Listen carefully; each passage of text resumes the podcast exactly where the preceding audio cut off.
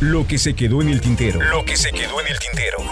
Con Víctor Hugo Sánchez. 30 años de memorias y recuerdos del mundo del espectáculo.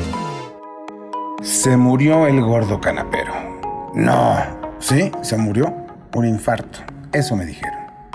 Y no, no, no, no, no es que uno se alegre por la muerte de nadie. Pero era un dolor de huevos este cuate. Un verdadero dolor de huevos.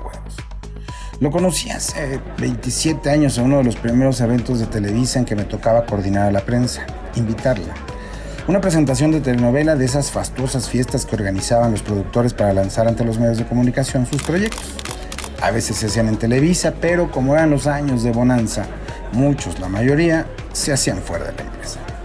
Grandes hoteles y salones que se alquilaban para fiestas memorables donde la comida, la bebida y los regalos llovían a mano desde chamarras con los logos de la empresa y del proyecto hasta rifas de automóviles y cientos de regalos para los periodistas. La prensa, pues, periodistas.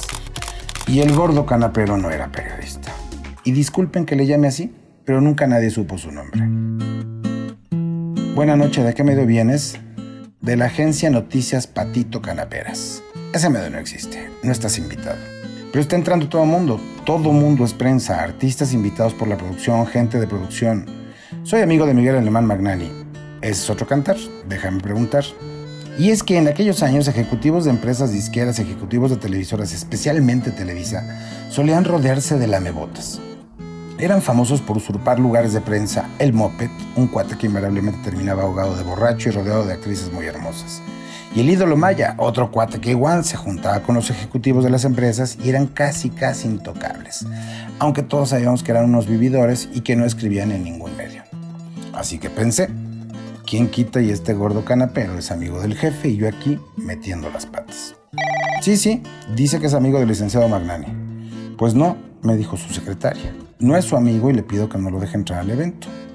Con la certeza de que era un colado más, me le enfrenté. Dice su secretaria que ni siquiera te conoce, así que te pido que no insistas y que abandones el salón. Siempre había entrado a los eventos de Televisa. Eso fue antes de que llegara yo. Y estaré pendiente de que nunca vuelvas a presentarte. Te pido de la manera más atenta y amable posible que te retires. Te vas a acordar de mí. Y sí, me acordé.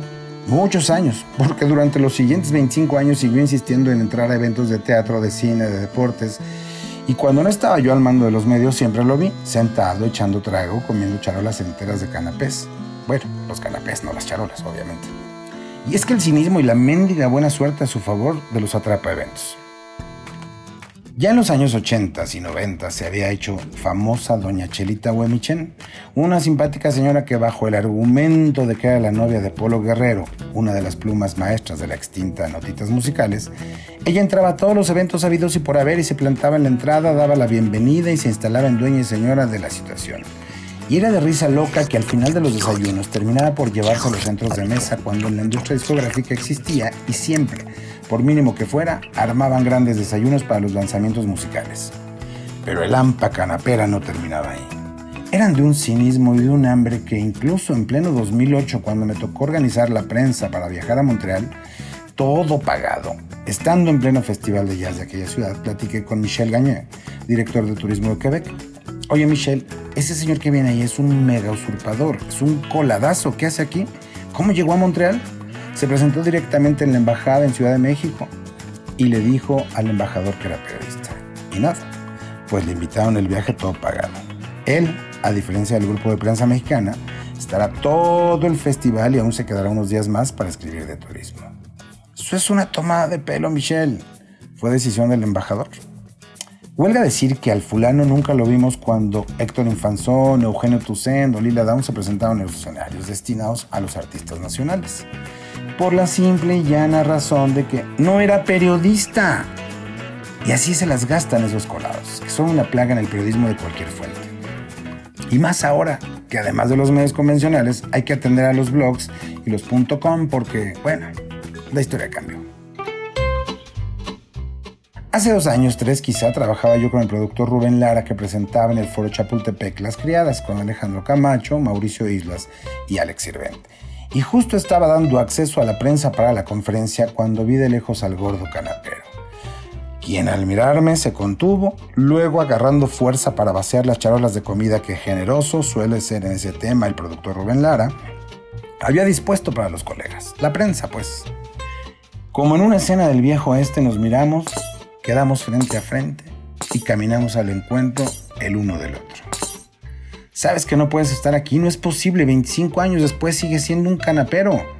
No pienso hablar contigo, me invitó directamente el productor Rubén Lara, que es mi amigo.